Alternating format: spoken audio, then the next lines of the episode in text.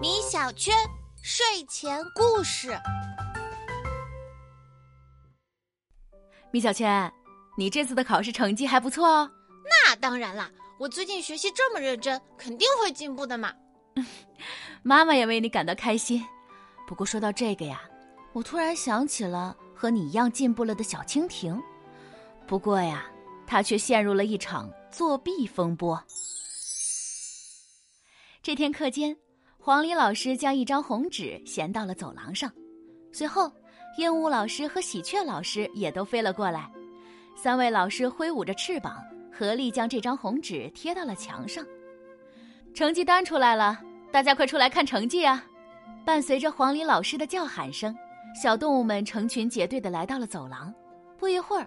就把榜单前面的位置给占满了，小动物们七嘴八舌的讨论着彼此的成绩。突然，小棕熊惊讶的喊道：“小蜻蜓这次考试进步了好多呀！我记得它上次考试才及格，这次居然得了九十多分。”小猴子附和道：“为了考出这个成绩，小蜻蜓一定付出了很多努力，它实在是太厉害了。”就在大家夸赞小蜻蜓的时候。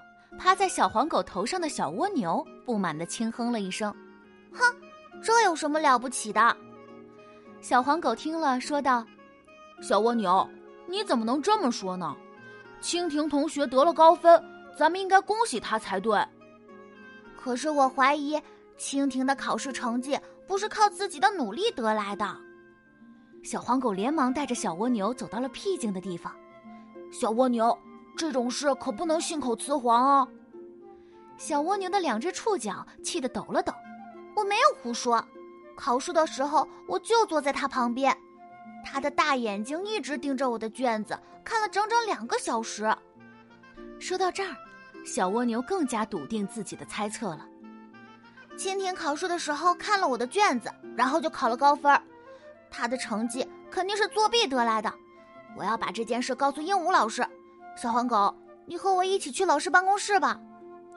小黄狗不可置信的愣在了原地。这这不可能吧？小蜗牛，咱还是等……但小蜗牛早已等不及了，它毫不犹豫的跳下了小黄狗的脑袋，背着自己重重的壳，费力的朝鹦鹉老师的办公室爬去。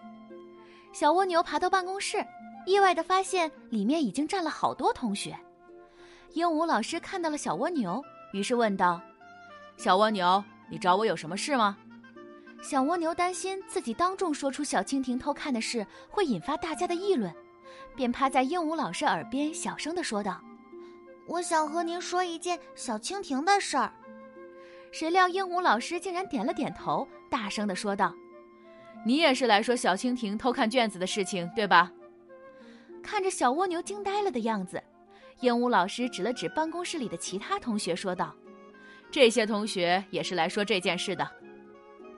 没错，站在一旁的壁虎说道：“考试的时候，小蜻蜓瞪着大眼睛，一眨不眨的看着我的卷子，一直看到考试结束。”小鸡也说：“蜻蜓明明一直在看我的，我每做一道题，蜻蜓都要偷看，我怀疑它是在抄我的答案。”麻雀也说。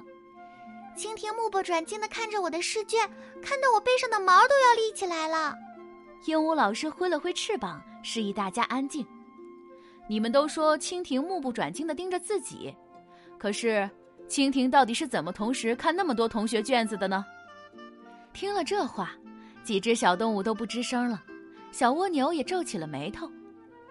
是啊，蜻蜓怎么会同时看到上下左右那么多同学的卷子呢？会不会是我们搞错了呀？这时，收到鹦鹉老师消息的蜻蜓从门口飞了进来，他不好意思地说：“对不起，同学们，我考试的时候确实看到了你们的卷子。”你怎么能这么做呢？小蜻蜓连忙解释道：“但我不是故意偷看的，我的大眼睛里有着许多叫做复眼的小眼睛，一共有两亿多个，就算我一动不动。”也能把上下左右都看清楚。大伙儿一听，全都惊讶的张大了嘴巴。小蜻蜓拿出了一张卷子，说道：“我虽然看了你们的卷子，但我考试的试卷是昆虫卷，内容跟你们的都不一样。所以我并没有作弊。一众小动物看完蜻蜓的卷子，全都为自己的武断羞红了脸。原来是这样啊，都是我们误会蜻蜓了。小动物们齐齐向蜻蜓道歉，小蜻蜓也大度的原谅了大家，还向他们传授了自己的学习经验，要和大家一起进步呢。宝贝，你知道吗？大多数昆虫的眼睛里都有复眼，这让它们能够灵敏的对外界做出反应。而蜻蜓则是世界上眼睛最多的昆虫，任何高速移动的物体都逃不过它眼睛里的两亿多个照相机。好了，今天的故事就讲到这里了，宝贝，晚安。